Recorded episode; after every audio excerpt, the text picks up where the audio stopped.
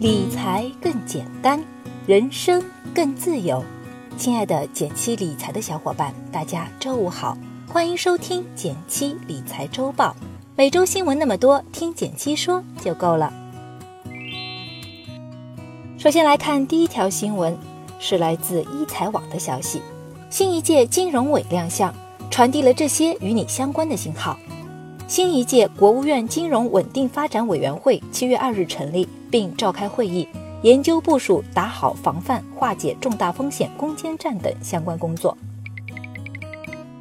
金融委全称是国务院金融稳定发展委员会，是统筹协调金融稳定、部署关于改革发展的机构。金融委亮相的首次会议，讨论了很多与我们相关的问题，比如当前金融形势。目前我们的金融环境压力，一方面来自于中美贸易冲突带来的不确定性，一方面金融去杠杆。以前政府或企业为了发展经营借了好多钱，去杠杆就是逐步还钱，减少债务，使得一些机构前期过度负债的风险开始暴露。长期来看，去杠杆当然会降低信用债的违约风险，但短期内违约风险会提高，因为借不到新钱还旧债。很多企业发生债务违约，所以如果你想进行这方面的投资，建议选择规模大、二十亿以上、持仓比较分散的债券基金。一般主要投资国债、金融债的债券基金相对更安全一些。金融开放之前，银保监已经在考虑取消对外资入股中资银行的限制。年初时，证监会也发布了允许外资控股券商的征求意见。我们的金融放开进程正在稳步进行。这次的会议也透露，目前加快落实金融业对外开放举措正在慢慢落实。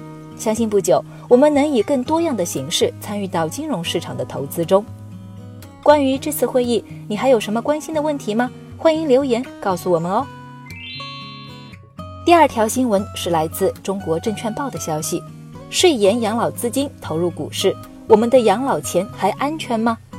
个人税收递延型商业养老保险资金运用管理暂行办法近日下发，这意味着资本市场将迎来又一笔长期资金——个税递延养老金。税延养老，我们之前在周报中做过介绍，税延型养老开始试点，对我们影响几何？这次出台的办法进一步明确了税延养老保险资金未来可以进入股市。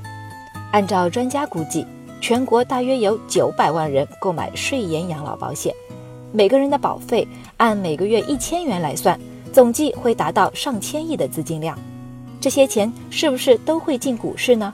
并不是，毕竟税延养老保险也是老百姓的养命钱，运用的时候也要考虑到安全稳健的原则。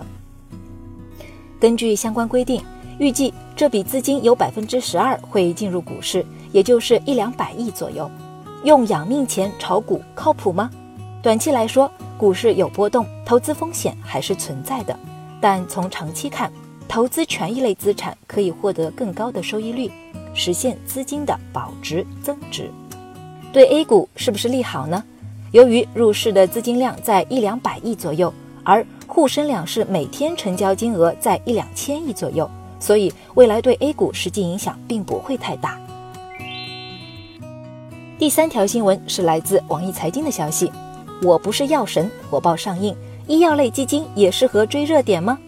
最新的半年度数据显示，在二零一八上半年业绩排名中，位列前十的基金多数为医药主题基金。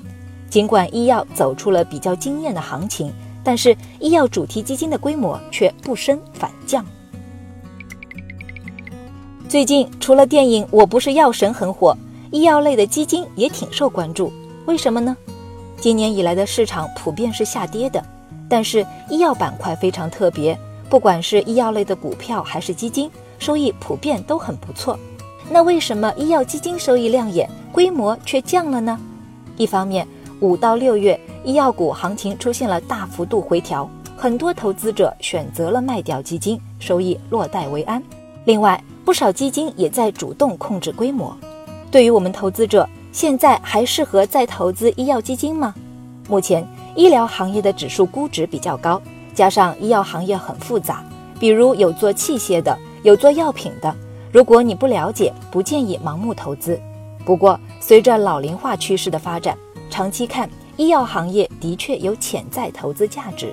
如果你看好医药行业的长期发展，可以采用定投医药指数基金的方式来参与。第四条新闻是来自《新京报》的消息：微信信用卡还款将收手续费，你还会使用吗？最近，微信公布了信用卡还款收费的新标准。自二零一八年八月一日起，对每笔微信信用卡还款，按还款金额的百分之零点一进行收费，手续费的金额计算到小数点后二位，最低零点一零元。这已经是微信第 N 次因收费的话题被大家关注了。以前用微信还信用卡，每月可以有五千元的免费额度，很多朋友就用它来消耗钱包里的零钱。但微信作为支付渠道，本身是要付给其他银行费用的。这次取消免费政策，也是微信出于成本上的考虑。不过，微信还对一部分用户开放了免费权限。简单来说，两个方法可以帮你绕开还款收费的难题。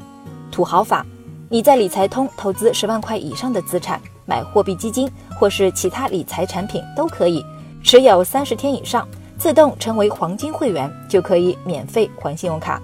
大众法，参加理财通的爱定投计划，每月固定在平台投资五百块以上。同样的，买什么产品没有限制，坚持一段时间，你也可以获得免费用还款资格。如果你还发现了其他还信用卡免费的方法，也欢迎在留言区和我交流。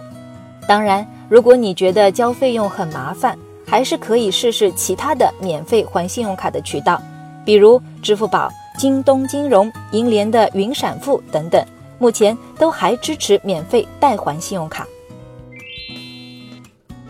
最后来到了我们的一句话新闻时间，皇上你也该知道一下。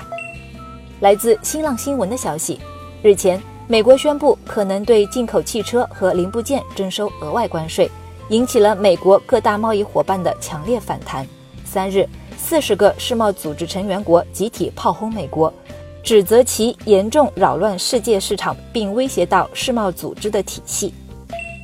来自网易财经的消息，本周股市多次创两年新低，最后一个交易日，沪指盘中跌破两千七百点，最终收于两千七百四十七点二三点。